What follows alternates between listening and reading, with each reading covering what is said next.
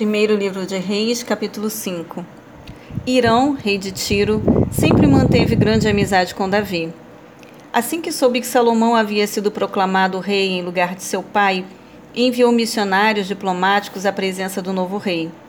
Então Salomão mandou a Irão a seguinte mensagem: Bem sabes que o rei Davi, meu pai, não pôde construir um templo em reverência a Yahvé, o nome do Senhor, seu Deus por causa das muitas guerras que sempre o envolveram até o dia em que Yahvé lhe pôs todos os seus inimigos sob os pés.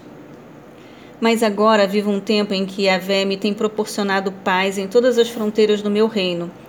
Eu não tenho inimigos e não há perigo de ataques. Por isso planejo edificar um templo dedicado ao nome do Senhor meu Deus, conforme Yahvé prometeu a meu pai Davi, afirmando: Teu filho que colocarei no trono em teu lugar é quem construirá um templo para o meu nome. Portanto, dá ordem para que se cortem cedros do Líbano para mim. Os meus servos acompanharão os teus servos, conforme tudo o que disseres, porque tu sabes muito bem que entre nós não há ninguém que domine a arte de cortar a madeira como os sidônios. Quando ouviu as palavras de Salomão, Irão se alegrou sobremaneira e exclamou: Bendito seja hoje Yahvé, que deu a Davi um filho com grande sabedoria, que governa este imenso povo. Então Irão mandou comunicar a Salomão: Eis que recebi a tua mensagem. Atenderei o teu pedido a respeito das madeiras de cedro e de cipreste. Os meus servos as levarão do Líbano até o litoral e farei conduzi-las em jangadas. Ali as desamarrarei e tu as receberás. Em troca, tu atenderás o meu desejo, provendo meu palácio e minha corte de mantimento.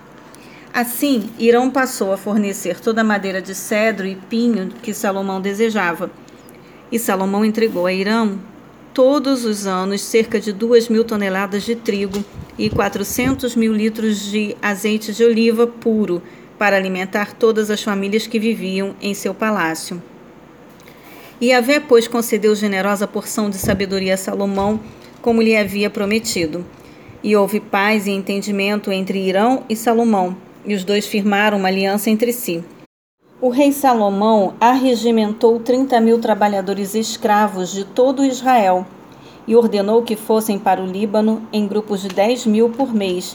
E eles se revezaram, passavam um mês no Líbano e dois em casa instituiu Adonirão como chefe sobre eles. Salomão também mandou à região montanhosa 80 mil homens especializados no corte de pedras e 70 mil homens para transportá-las. Ele colocou 3.300 capatazes que tinham a responsabilidade de supervisionar a obra e comandar os trabalhadores. Obedecendo às ordens do rei Salomão, eles cortaram grandes blocos de rocha de ótima qualidade a fim de servirem de alicerce de pedras lavradas para o templo. Os construtores de Salomão e de Irão e alguns cidadãos de Gebal, Biblos, cortaram e prepararam a madeira e as pedras para a edificação do templo.